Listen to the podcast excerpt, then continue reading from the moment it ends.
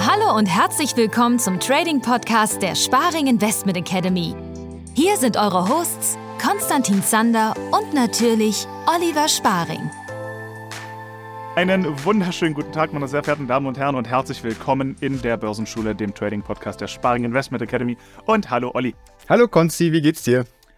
Mir geht es hervorragend. Wie geht es dir? Mir geht's auch gut. Ähm, wir haben gerade, wir mussten gerade noch ziemlich lachen, weil äh, wir haben ja immer dieses Intro, wo wir noch ein bisschen blurry zu sehen sind. Und äh, wir, es ist tatsächlich so, um synchron zu sein, wir sind ja hier mit über Skype miteinander verbunden, klatschen wir uns vorher immer ein. Und äh, Konstantin meinte gerade, es könnte ein bisschen komisch aussehen, wenn die Leute vorher uns immer klatschen sehen irgendwie. Äh, wer weiß, was da dahinter steckt, ob wir hier irgendwie vorher immer noch das Motivations-Sparing Investment Academy Lied singen, um uns einzustimmen. Nein, es ist tatsächlich nur, um die Tonspuren synchron zu kriegen. Genau, deswegen, deswegen klatscht mal einmal kurz. Also ich, ich versuche es zu vermeiden, dass zwischen Klatschen und, und äh, Folgenbeginn äh, genug Zeit ist. Aber äh, es, könnte, es könnte passieren, dass ihr uns auch in Zukunft ab und an mal kurz klatschen seht. Daran liegt es. Man kennt das eigentlich, die meisten, die auf YouTube unterwegs sind, folgen ja genug Kanälen, um das zu wissen, irgendwie, um allein, auch wenn, wenn Leute alleine reden, dass halt Sound und Video miteinander synchronisierbar ist, dass man dann zumindest einmal kurz klatscht, um halt eine, so eine schöne große Sound, ähm, so, so, einen Ausschlag zu haben, den man gut übereinander legen kann. Mhm. Aber so machen auch wir das. Genau. So, es soll diese Woche erstmal, wir wollten einen kurzen Recap machen. Die, äh, unsere Podcast-Folge letzte Woche ist durch die Decke gegangen. Ja. What happened? Ich meine, es ist ein brisantes Thema, aber. Es Alter, ist ein brisantes Alter. Thema, ja, auf jeden Fall. In, in diesem Sinne auch nochmal an alle, die sich da eingebracht haben, sowohl mit kritischen Kommentaren als auch natürlich mit positiven Kommentaren. Äh, danke für euer Feedback.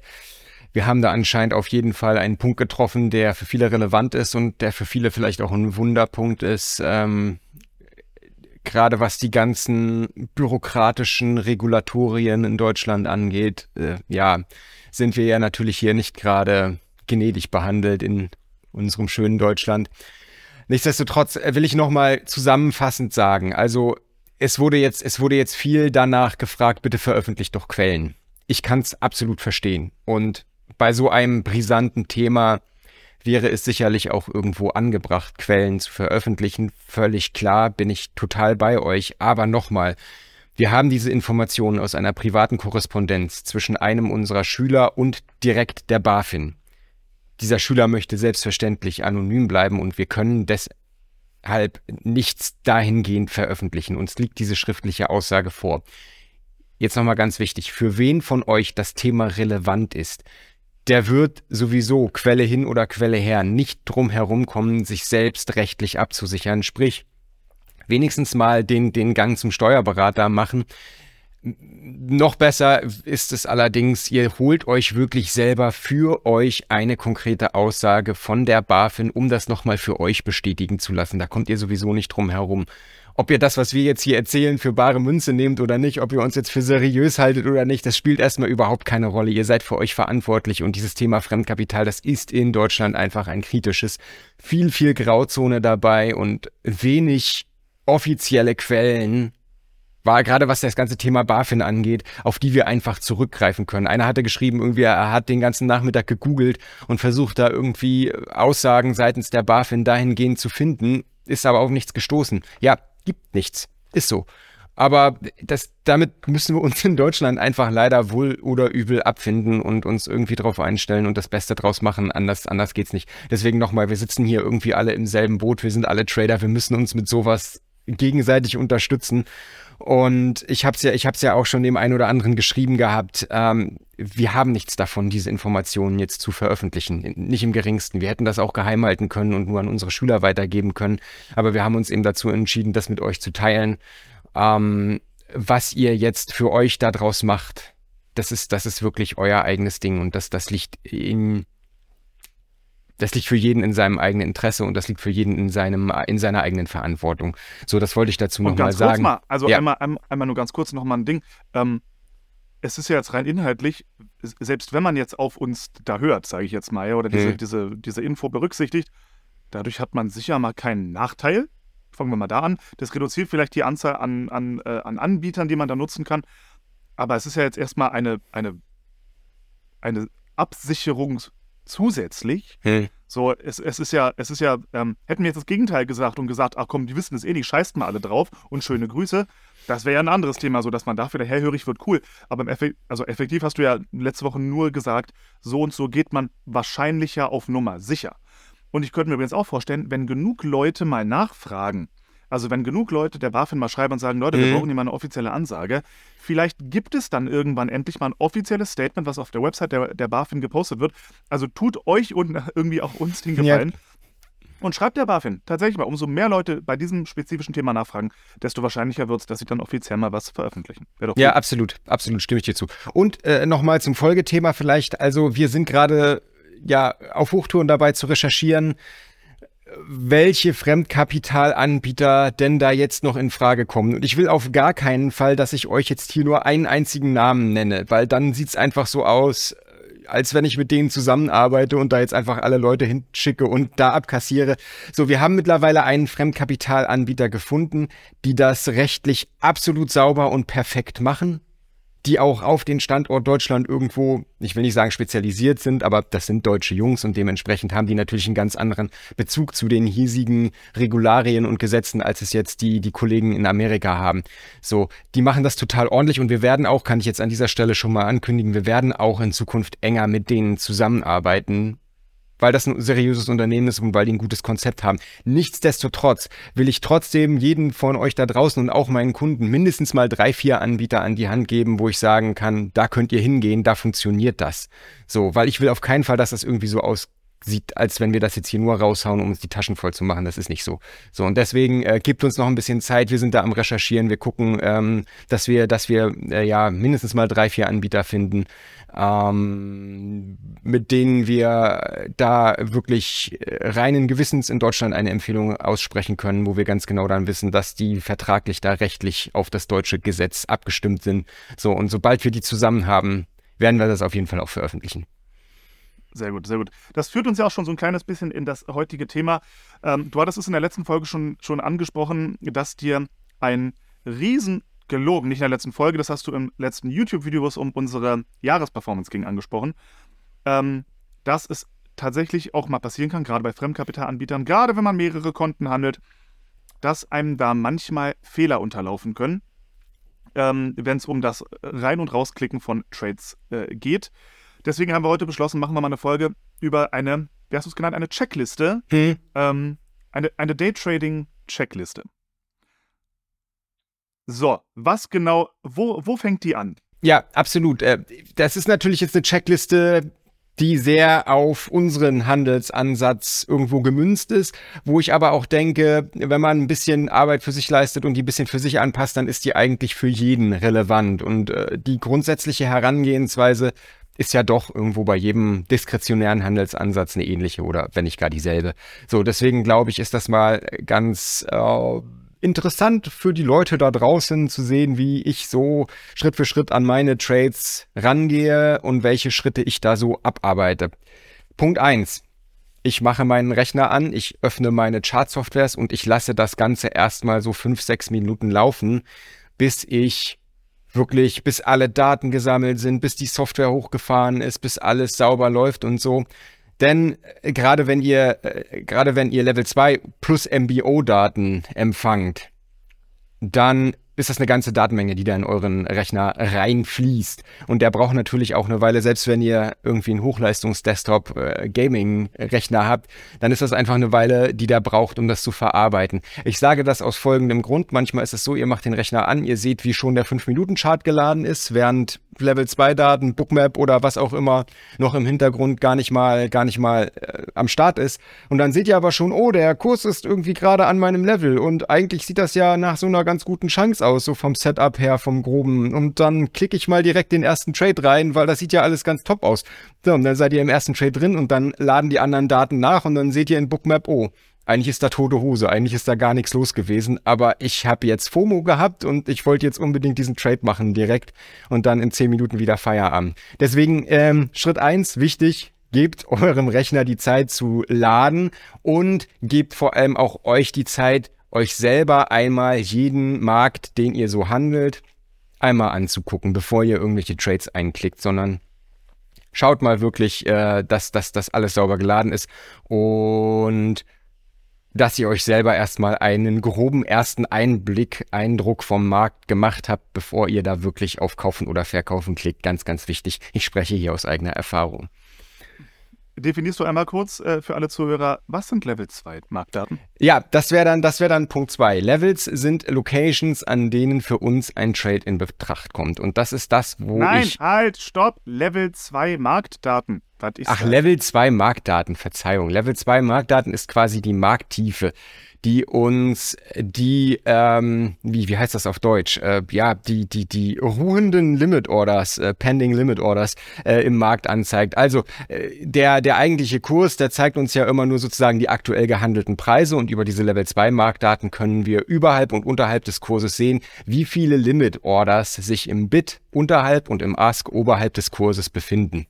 So, diese Markttiefe können wir also sehen, wo sitzen gerade vielleicht große Liquiditäten, wo, wo sind große Limit Orders im Markt, wo wird Liquidität abgezogen, wo wird Liquidität hinzugefügt. Für uns als Order Flow Trader wirklich das A und O, dass wir diese Level 2 Daten also erhalten. Und wer noch einen Schritt weiter gehen will, Rhythmic liefert jetzt seit, na, keine Ahnung, seit ein, zwei Jahren mittlerweile diese MBO-Daten, Market by Order womit wir jede Order sogar einer eigenen ID zuordnen können und damit zum einen sagen können, handelt es sich um eine native Market Order, um eine native Stop Order oder ist es gar eine Iceberg Order, die in mehreren Schritten von institutionellen Händlern stückweise versteckt in den Markt gebracht wird. Und das sind natürlich auch sehr, sehr, äh, sehr, sehr interessante Informationen, die wir für unsere Handelsansätze auswerten können.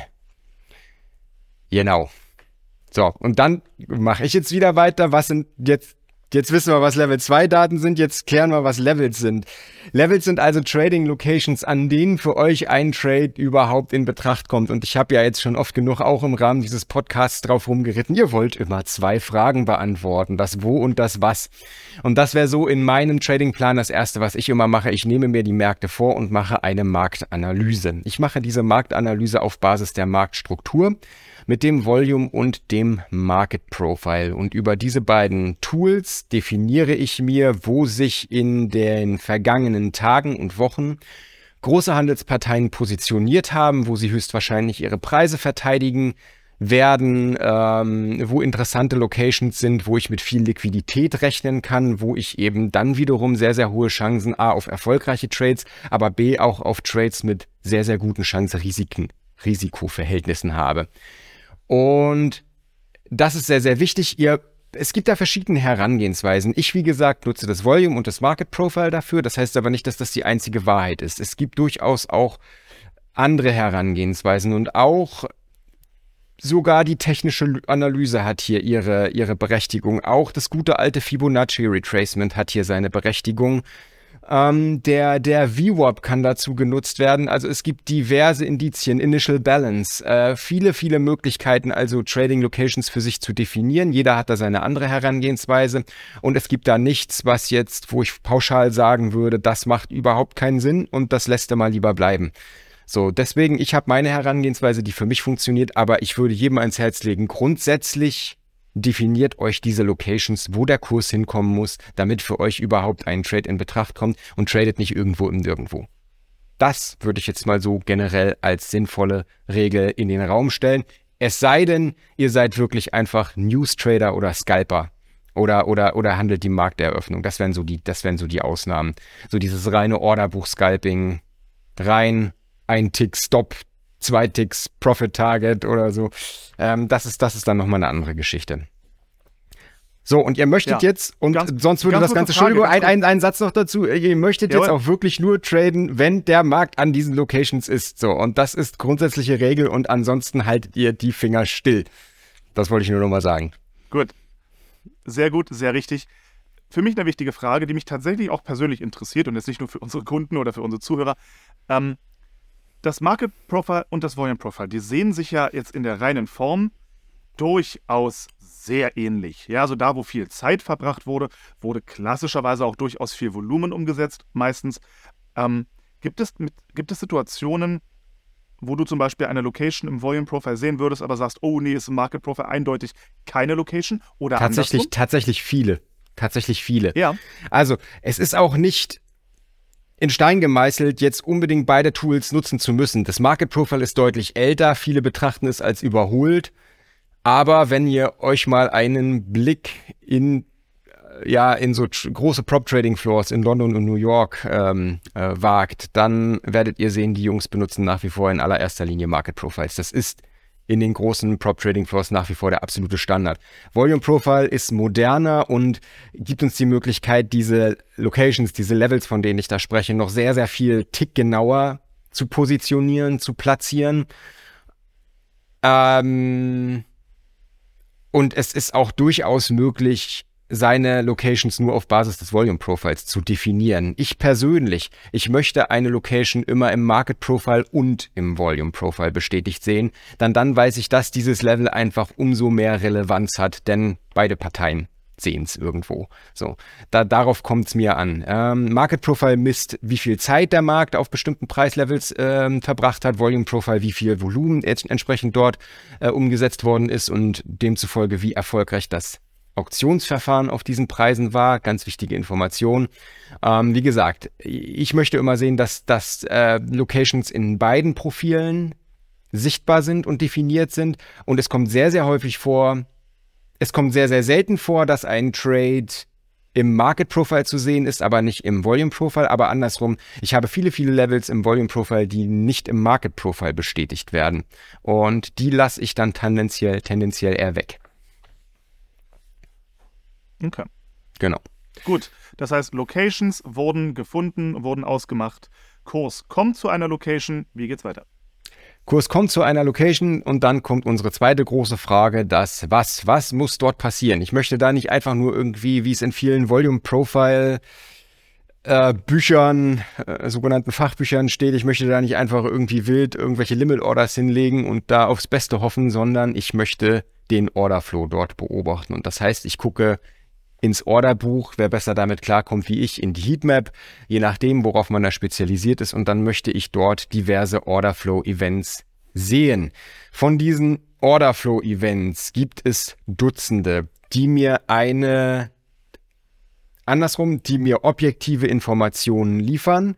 Über diese objektiven Informationen, die mir der Markt liefert, kann ich mir dann wiederum eine subjektive Meinung über die wahrscheinlichste Fortbewegung des Kurses von diesem Level aus bilden. Kommt es zu einer Ablehnung, zu einem Reversal, kommt es zu einem Breakout, kommt es zu einem Pullback ans Breakout-Level und dementsprechend kann ich dann meine Trading-Strategien an diesen Orderflow anpassen.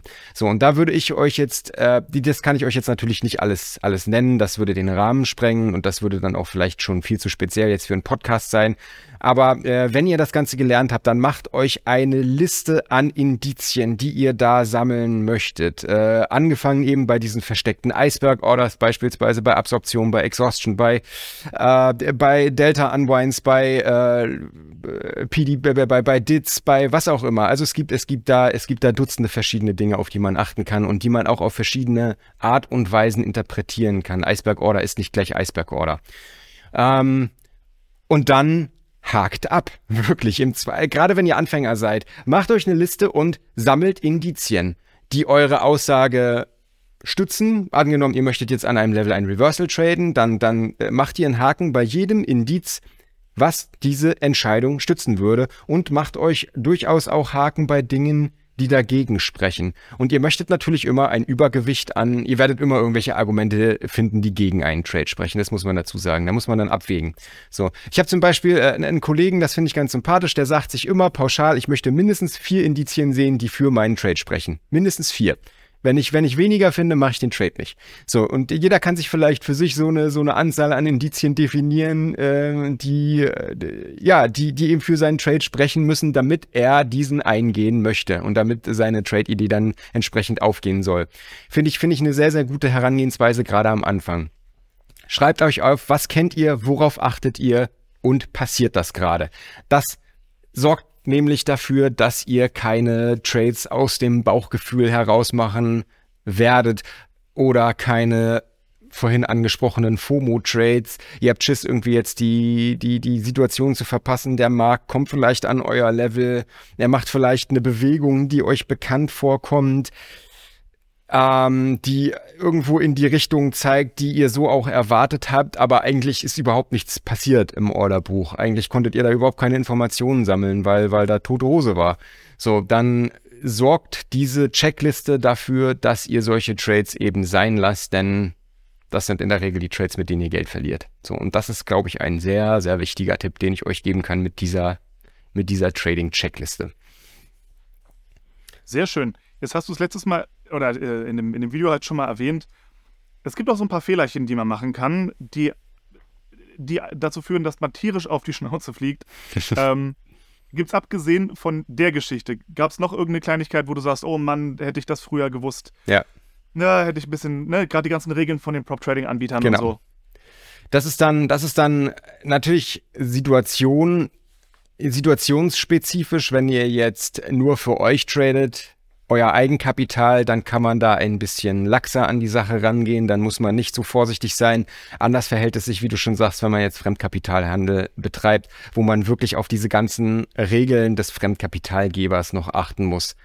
Stehen gerade News an.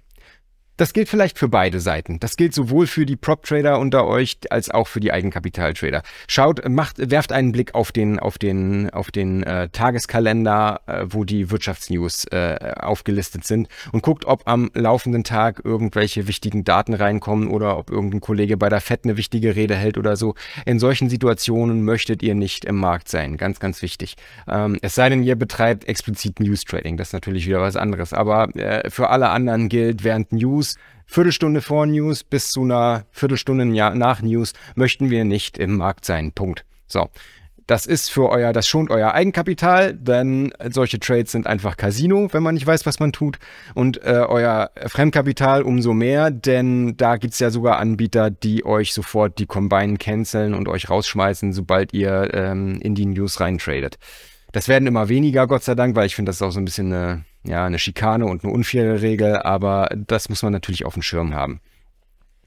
So, also solche, solche ganzen Dinge. Äh, keine Trades über Nacht geöffnet. Das ist das, was ich im letzten Video auch angesprochen habe. Bei der Nachbereitung, wenn ihr eure Trading Session beendet, guckt nochmal in euer, ähm, in euer Konto, ob noch irgendwo offene Positionen, offene Limit Orders drin liegen. Das gilt vor allem dann, wenn ihr vielleicht mehrere Konten über eure Chartsoftware parallel handelt und eure Trades auf mehreren Konten spiegelt.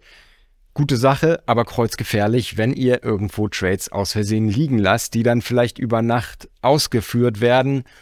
Und da sind wir auch wieder beim Fremdkapital. Äh, selbst wenn die dann Gewinner werden, euer Fremdkapitalkonto ist dann mitsamt seinen potenziellen Gewinnen am nächsten Tag futsch wenn ihr sowas überseht. Also äh, bevor ihr den Rechner wieder ausmacht, guckt noch mal alles durch. Habt ihr offene Orders? Läuft noch irgendwo was? Habt ihr eine, habt ihr vielleicht irgendwo eine, äh, einen Trade übersehen, der eingebucht worden ist, der gerade noch offen ist und läuft? Ist mir auch schon passiert. Ähm, guckt auf jeden Fall noch mal alles durch und geht sicher, dass ihr alles ordnungsgemäß geschlossen habt und alles seinen Gang geht. Äh, denn das ist sehr, sehr wichtig. Gut. Wunderbar. Gibt es noch irgendwelche letzten Fun Facts oder ist das mal so die beste Checkliste, die wir haben? Fun Facts ist gut. Äh, vielleicht den einzigen Fun Fact, den ich euch ans Herz legen kann, wenn es euch am Anfang schwerfällt, euch an all diese Regeln zu halten und euch an diese Checkliste zu halten und überhaupt Sucht euch jemanden, mit dem ihr das zusammen macht, mit dem ihr euch gegenseitig auf die Finger hauen könnt.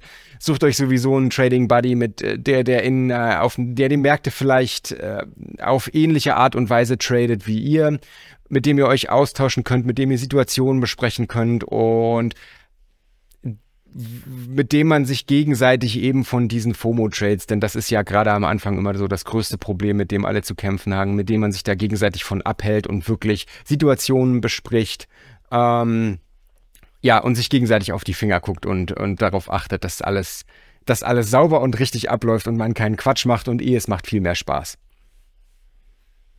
Gut, da ist sie wieder, unsere alte Trading Community. Sie ist und bleibt wichtig und das, äh, dazu stehen wir. Richtig. Gut, wunderbar. Olli, dann vielen herzlichen Dank für diese wunderbare Checkliste. Euch da draußen wie immer eine fantastische Woche tolle Trades. Bei Fragen meldet euch, besucht uns auf sparing-academy.de oder auf tradeneon.app. Äh, eine Checkliste zum Thema Swing Trading machen wir höchstwahrscheinlich in der nächsten Folge oder in einer der nächsten Folgen. Da freue ich mich schon sehr drauf. Olli, dir eine tolle Woche, mach es gut und bis zum nächsten Mal. Ciao. Bis zum nächsten Mal. Ciao, macht's gut. Dank fürs Zuhören. Für weitere Informationen oder aus reiner Neugierde besuch uns auf www.sparing-academy.de. Wir haben einen kostenlosen Börsencrashkurs.